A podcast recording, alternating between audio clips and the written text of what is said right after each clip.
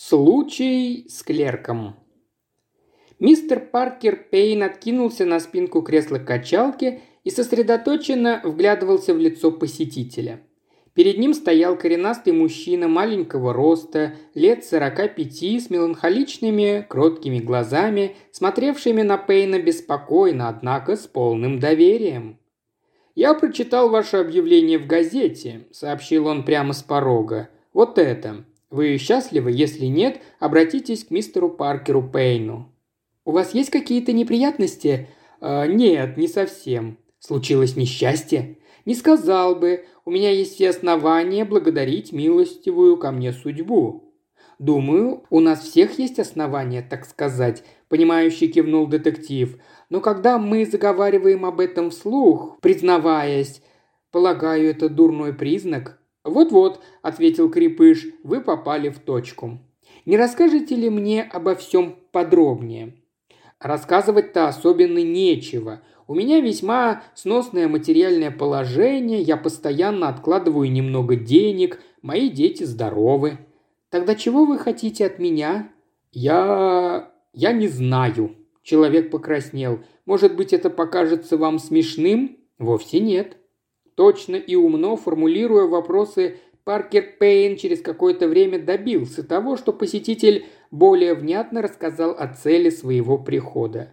Робертс, клерк известной фирмы, регулярно из года в год повышался в должности. Счастливые в браке, они с женой, тем не менее, порою выбивались из сил, чтобы достойно вести дом, учить детей, прилично одеваться. Проявляя чудеса экономии, ежегодно откладывали несколько сотен фунтов. Короче говоря, все это можно было назвать подвигом во имя семьи, цепью беспрерывных усилий по сколачиванию хотя бы относительного благополучия. «И видите, сэр, что из этого всего получается?» – сказал в заключении мистер Робертс. «Моя жена с двумя малышами сейчас живет у своей матери. Она немного отдохнет, да и детям какое-то развлечение. Но теща не может держать у себя еще и меня, а поехать куда-то всем вместе нам не позволяют средства. И вот на днях, забредя в кафе перекусить, я прочел ваше объявление и задумался. Мне 48 лет. Повсюду происходят какие-то события, их водоворот, этих событий. Не продолжайте, я понял вас. Перебил его детектив вы хотели бы не только вырваться из забот и тягот повседневности, но и прилично подработать, ведь так? Не совсем так. Я был бы счастлив окунуться в иную ауру, хотя бы день прожить в роскоши, почувствовать ее вкус, а затем охотно бы вернулся к прежнему образу жизни, семье. И этот эпизод превратился бы в приятное воспоминание. Но боюсь, сэр, что это невозможно. Я я не в состоянии много израсходовать. Какой же суммой вы располагаете? Ну, могу потратить пять фунтов стерлингов, не более, увы. Пять фунтов, повторил задумчиво Паркер Пейн. Думаю, сэр, мы сможем кое-что организовать. Скажите, а вас не пугают опасности? Бледное лицо мистера Робертса заливалось краской. «Опасности, сэр? «О, нет, совершенно не пугают, но мне никогда не приходилось с ними сталкиваться». «Договоримся так. Приходите ко мне завтра, и я вам все скажу. Скажу, как смогу вам помочь». Добрый путешественник был маленьким трактирчиком, который посещали те, кто не любил шумных компаний и незнакомых лиц. Когда Паркер Пейн пришел туда, он был принят весьма почтительно. «Мистер Боннингтон уже здесь?» – справился он. «Да, сэр, за своим обычным столиком». «С вашего разрешения я пройду к нему». Боннингтон, сразу бросалось в глаза, был человеком военной выправки со спокойным лицом. «А, Паркер!» – сердечно приветствовал он. «Что-то я редко вижу вас в последнее время. Я частенько заглядываю сюда, особенно как, например, сегодня, в надежде встретить старого друга». «Это вы обо мне?» «Конечно. Я поразмыслил, Лукас, над тем, о чем мы говорили с вами последний раз, помните?» «Вы имеете в виду дело Петерфилда?» Читали последние новости в прессе? Хотя нет, что я такое говорю? Они появятся только сегодня вечером. А что случилось, Лукас? Петерфилда убили прошлой ночью, сообщил Боннингтон, мирно дожевывая салат. Боже мой, вне себя от удивления вскричал детектив. «О, что касается меня, я вовсе не удивлен. Он был слишком упрям, этот деятель науки, и не хотел нас слушать, желая все свои научные разработки и планы держать у себя дома». «И что же их украли?» «Нет, кажется, соседка или какая-то другая женщина принесла ему какой-то рецепт, как жарить ветчину. Старый рассеянный профессор, как всегда по ошибке, сунул рецепт в сейф, а свои проекты в кухонный стол. Удачно, ничего не скажешь. И не говорите, почти рука провидения. Но теперь, увы, профессора не оживишь, а его расчеты необходимо срочно вести в Женеву. Мейтленд в больнице, Карс Лейк в Берлине, и я не могу отлучиться ни на день. Остается только молодой Купер. Боннингтон взглянул на Паркера, который спросил, «Вы, Лукас, так и не изменили своего мнения о нем?» «Нет. Уверен, что он куплен. Конечно, у меня нет никаких доказательств, но я всегда чувствую предательство. Тем не менее, считаю, что эти бумаги должны быть доставлены в Женеву. Что ж, ничего не поделаешь. Впервые изобретение не будет продано другой стране, его отдадут практически даром. Никогда не делалось более ловкого маневра для обеспечения мира, и он должен быть сделан. Итак, Купер продался.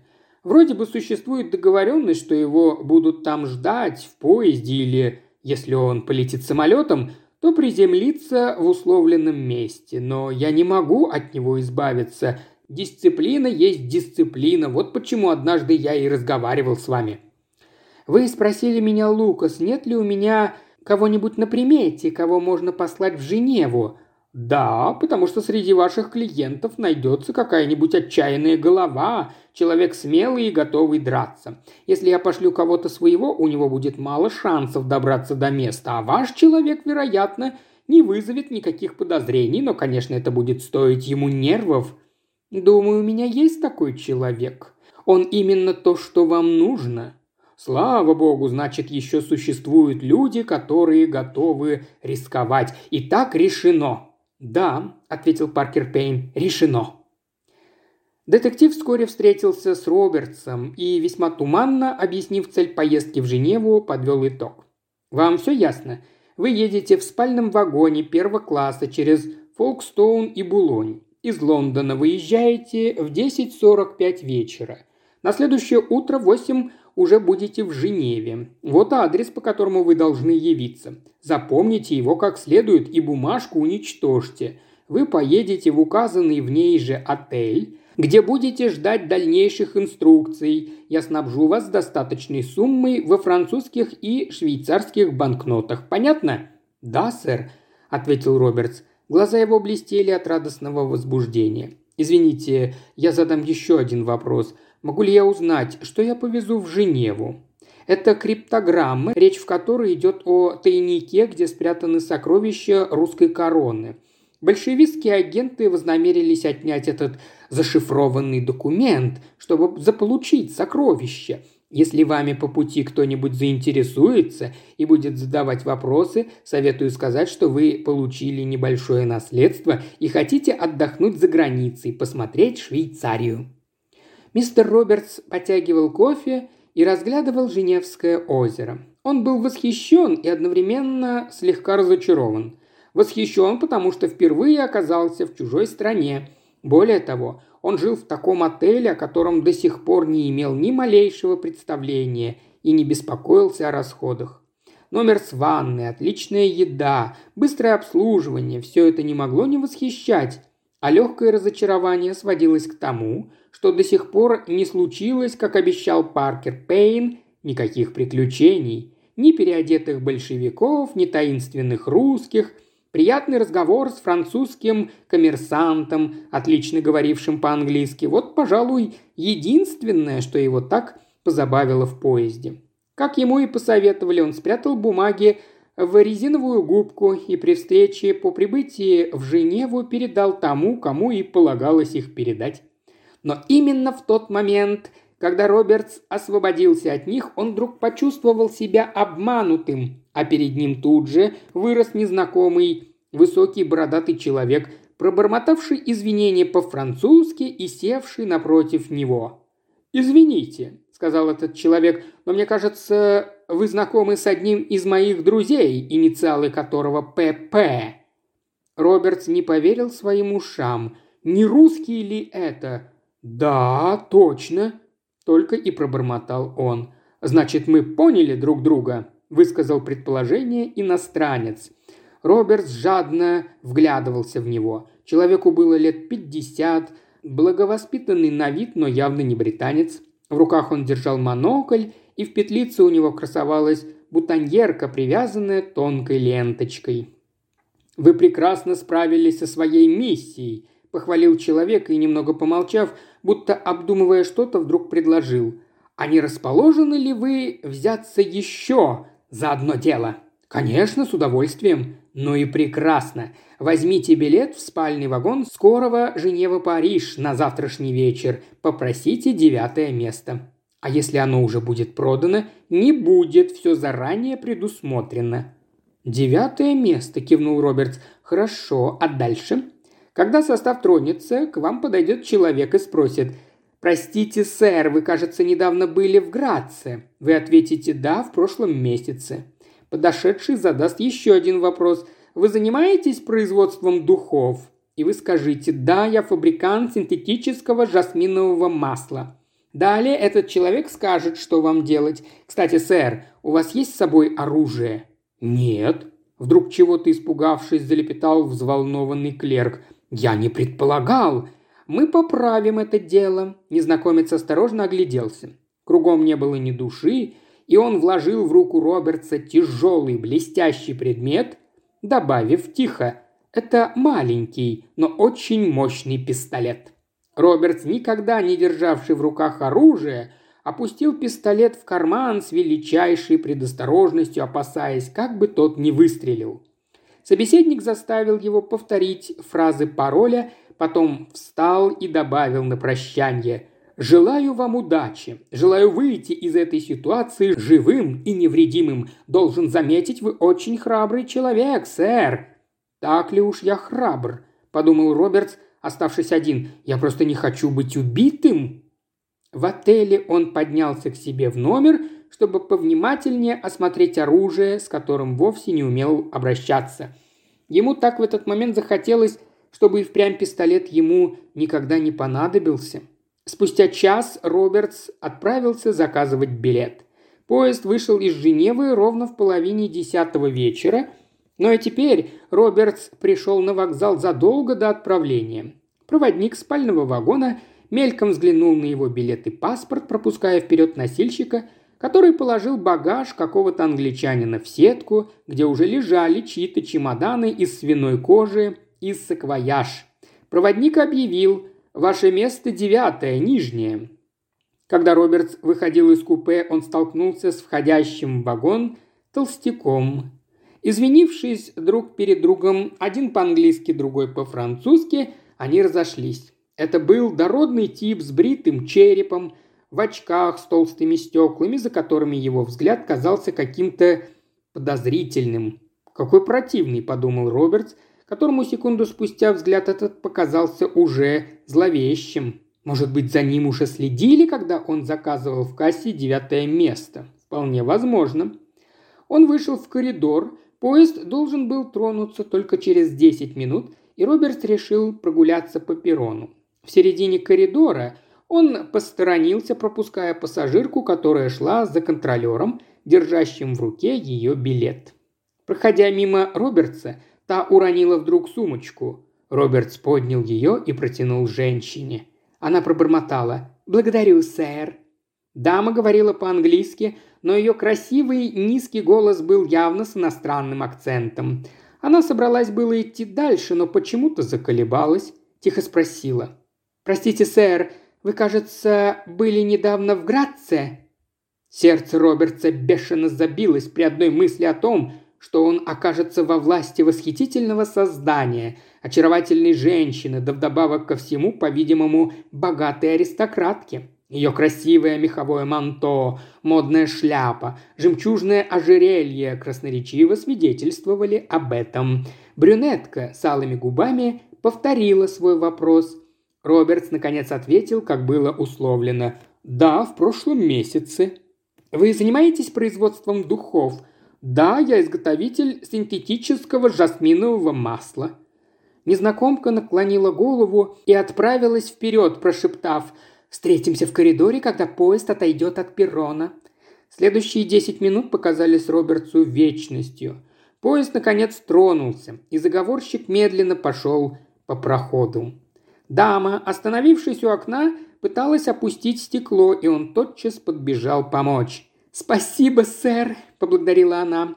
«Подышим немного свежим воздухом, пока проводники не закрыли». И, понизив голос, быстро сказала. «Когда переедем границу, и ваш сосед уснет, но не раньше, пройдите в туалет, а уже потом в следующее купе. Вы поняли меня?» «Да», – опустив стекло, Роберт спросил громче. «Так хорошо, мисс». «Очень вам признательна», он пошел на свое место. Его сосед уже лежал на верхней полке, сняв пиджак и ботинки. Робертс подумал, что тоже не должен раздеваться, ведь ему еще раз придется выйти к даме. Он достал из чемодана домашние туфли, переодел обувь, погасил свет и вытянулся на нижнем диване. Через минуту его сосед захрапел. Поезд подошел к границе в 22 ровно. Таможенник открыл дверь, поинтересовавшись, «Что везут господа?» Потом закрыл дверь, и поезд опять тронулся. Сосед по-прежнему храпел. Робертс подождал минут двадцать, бесшумно поднялся, открыл дверь туалета, скользнул внутрь и задвинул за собой задвижку. Потом чуть потянул дверь напротив, она оказалась не запертой. Постучать? Это выглядело несколько смешным, но не мог же он войти в чужое купе без предупреждения. Однако Робертс тут же нашел простой выход из положения. Приоткрыв дверь, он кашлянул. Ответ последовал мгновенно. Дверь распахнулась, его схватили за руку, и молодая женщина, втащив Робертса, закрыла дверь, заперев на задвижку. Робертс задаил дыхание, потому что никогда в жизни не видел вблизи такого очаровательного существа – Девушка в мягкой длинной муслиновой тунике с кремовыми кружевами, прислонившись к перегородке, тяжело дышала. «Слава богу!» – прошептала она. Роберт заметил, что она очень молода и фантастически красива. Она быстро сказала на правильном английском языке, но с явным акцентом. «Я очень рада вас видеть. Мне было так страшно. Василевич в поезде, вы понимаете?» Он ничего не понял, в недоумении пожал плечами, но на всякий случай кивнул. «Я думала, что скрылась, наконец, от них», – продолжала молодая женщина. «Ведь должна была бы лучше знать их. Что нам делать? Васильевич в соседнем купе. Что бы ни случилось, он не должен овладеть сокровищами, даже если убьет меня». «Он вас не убьет и ничего не возьмет», – твердо заверил ее Робертс, не зная, о чем идет речь. Но что мне прикажете делать с этими драгоценностями?» Он посмотрел на дверь и заметил. «Но вы же заперлись на ключ?» Она засмеялась. «Василевичу никогда не могут помешать запертые двери». Робертсу показалось, что все, что с ним происходит теперь, является действием какого-то загадочного приключенческого романа. Поэтому он ответил, не задумываясь. «Можно сделать только одно – доверить их мне». Женщина с сомнением посмотрела на него и пробормотала. «Они стоят больше десяти миллионов». Роберт покраснел, но продолжал настаивать. «Главное, вы не бойтесь». Незнакомка с минуту поколебавшись заявила. «Да, я вам верю, сэр». Тут она наклонилась и протянула ему туго свернутые шелковые чулки, добавив «Вот, возьмите». Он схватил сверток, оказавшийся очень тяжелым. Унесите все это в свое купе, а завтра утром мне вернете, если... если я к тому времени еще буду жива». Робертс невнятно пробормотал. «Я... я должен охранять вас. Не здесь, конечно, а там. Я буду сторожить с той стороны». Он кивнул на дверь в туалет. «Если вы хотите остаться...» Женщина молча показала рукой в направлении верхней полки. Робертс весь побагровел. «Нет-нет, мне будет очень хорошо и там, поверьте. В случае опасности зовите меня. Спасибо, мой друг. Она скользнула на нижнюю полку, до подбородка натянула одеяло и благодарно улыбнулась. Робертс вернулся в туалет. Наверное, прошло около двух часов, когда он услышал какой-то шум и замер в ожидании. Но ничего, наверное, он ошибся. Однако вскоре ему показалось, что в соседнем купе раздался крик. Неужели он не углядел? Роберт тихонько приоткрыл дверь, ночник по-прежнему горел на столике. Он взглянул на диван. Тот был пуст. Роберт проворно повернул выключатель, но и при свете никого не было видно. Однако ему в ноздри ударил знакомый запах, тяжелый сладковатый запах хлороформа. Он заметил, что дверь в коридор не заперта. Выйдя, он огляделся, опять никого. Молодая женщина говорила, что Васильевич занимал соседнее купе. Робертс осторожно нажал на ручку, дверь оказалась запертой изнутри. Что делать? Постучать? Этот тип ни за что не откроет. А пассажирка, может быть, ее уже тоже нет? В противном случае она, вне всякого сомнения, не захочет скандала. Робертс понял, что дело принимает весьма загадочный оборот. Он с беспокойством дошел по коридору до последнего купе. Дверь в нем была открыта. Там спал проводник.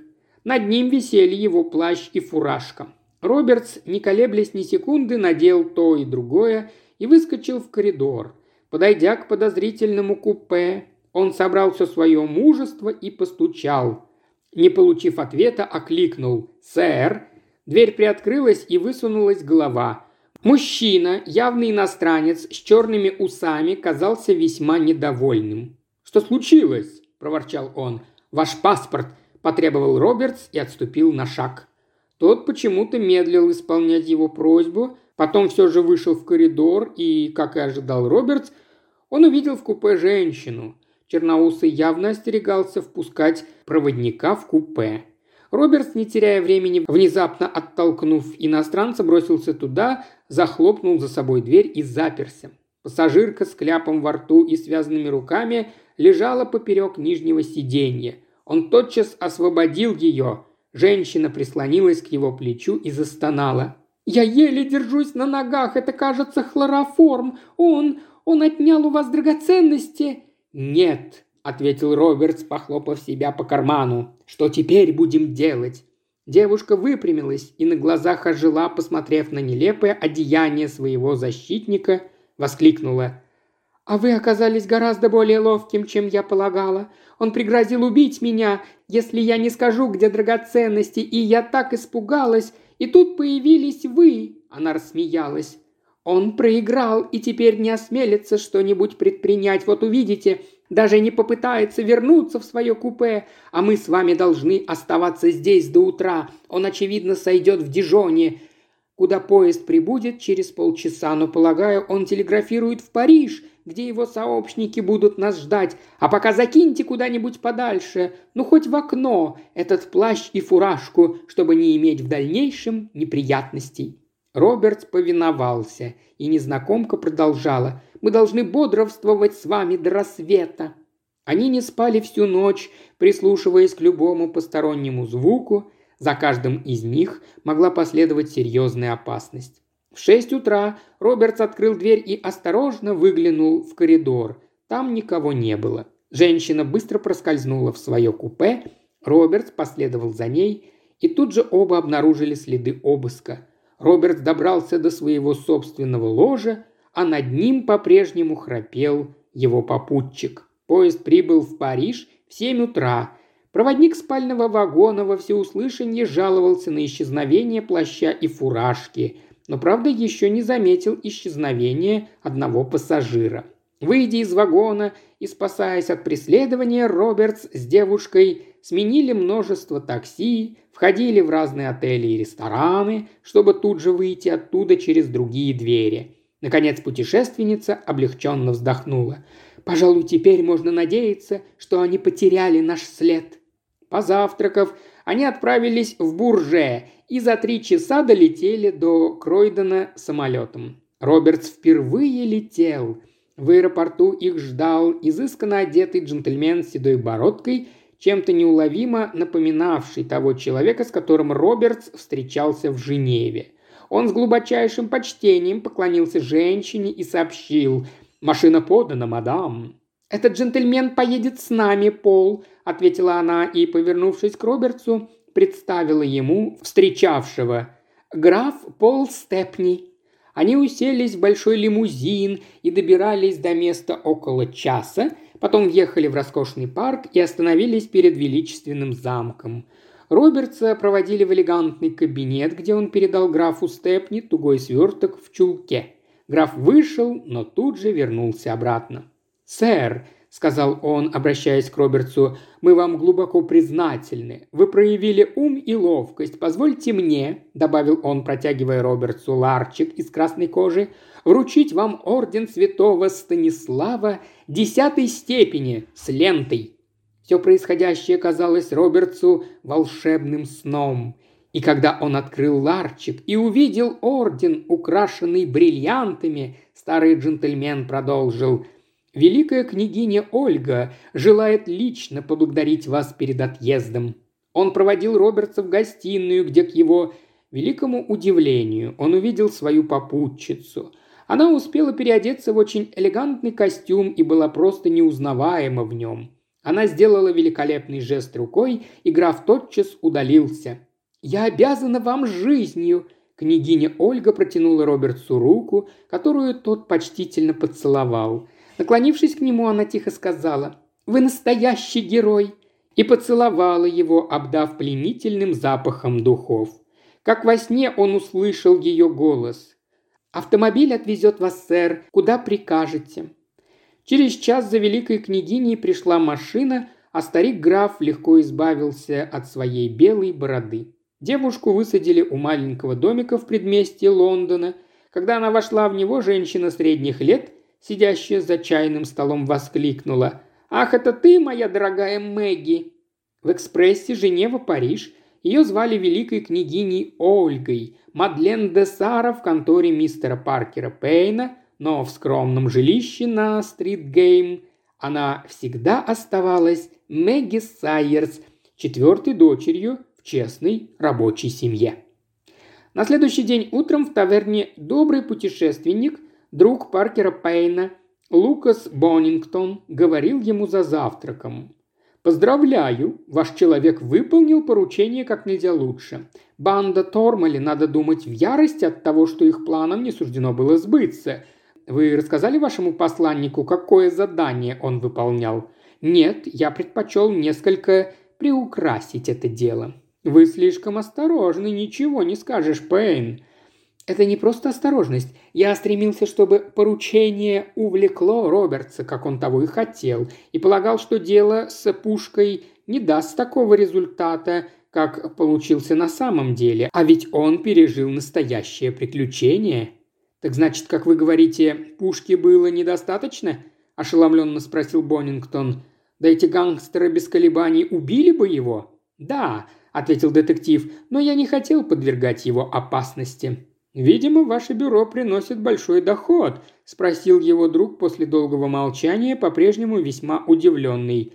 «Иной раз и я теряю, если клиент того стоит». Три человека в Париже яростно переругивались. «Какой растяпа этот Купер!» – кричал один. «Он погубил нас!» «Однако», – ответил второй, – «я уверен, что расчеты профессора не посылались почтой, значит, вы прозевали посланца». «Вовсе нет», – возразил третий. «В поезде не было ни единого англичанина, за исключением какого-то мелкого клерка, с которым я разговаривал и который решительно ничего не знал о профессоре Петерфилде и его изобретении, этой пушке. Его интересовали разве что большевики», – добавил он с усмешкой. А Робертс сидел дома у камина. Он держал в руках письмо мистера Паркера Пейна, которому был приложен чек на 50 фунтов стерлингов от имени неких лиц – восхищенных тем, как было выполнено им поручение. Перед Робертсом лежал роман, взятый в библиотеке. Он открыл наугад страницу и прочитал. Она прислонилась к двери, словно затравленная жертва. «Какое точное описание!» – восхитился Робертс и стал читать дальше. Он принюхался. Слабый, но отвратительный запах хлороформа коснулся его ноздрей. «О, как он помнил этот запах, который внезапно возник там, в поезде. Он обнял ее, и ее алые губы слегка прикоснулись к его губам. Роберт вздохнул. Это была не литература, а самая настоящая реальность. Поездка в Женеву не отличалась особым разнообразием, но возвращение, как все было интересно. Теперь он был счастлив, что снова вернулся домой, ибо подозревал, что немыслимо всегда жить в таком напряжении. И великая княгиня Ольга по прошествии времени, пусть и не очень долго, уже не казалась ему столь реальной. Мэри с детьми вернется завтра. Он улыбнулся. Жена скажет, мы прекрасно отдохнули, Робертс, только жаль, что ты оставался здесь один, мой бедненький. А он ответит, неважно, крошка, я съездил в Женеву по одному очень важному делу. Вот посмотри, что я получил в награду за это. И покажет ей чек на 50 фунтов. Потом Робертс подумал об ордене святого Станислава десятой степени с лентой. Он его спрятал подальше, с глаз долой, но как объяснить, если Мэри найдет его, Скорее всего, он скажет, что купил его за границей у антиквара, что это что-то вроде сувенира. Роберт снова открыл роман и принялся за чтение. У него теперь был уже не столь меланхоличный вид, потому что теперь сам он принадлежал к той блестящей когорте людей, которых поджидает на каждом шагу какое-то невероятное событие. Он и не подозревал, что дело, которое поручил ему детектив Паркер Пейн, навсегда поселит в нем страсть к приключениям. Еще больше аудиокниг в исполнении Ильи Кривошеева на Бусти и ВКонтакте. Все ссылки в описании –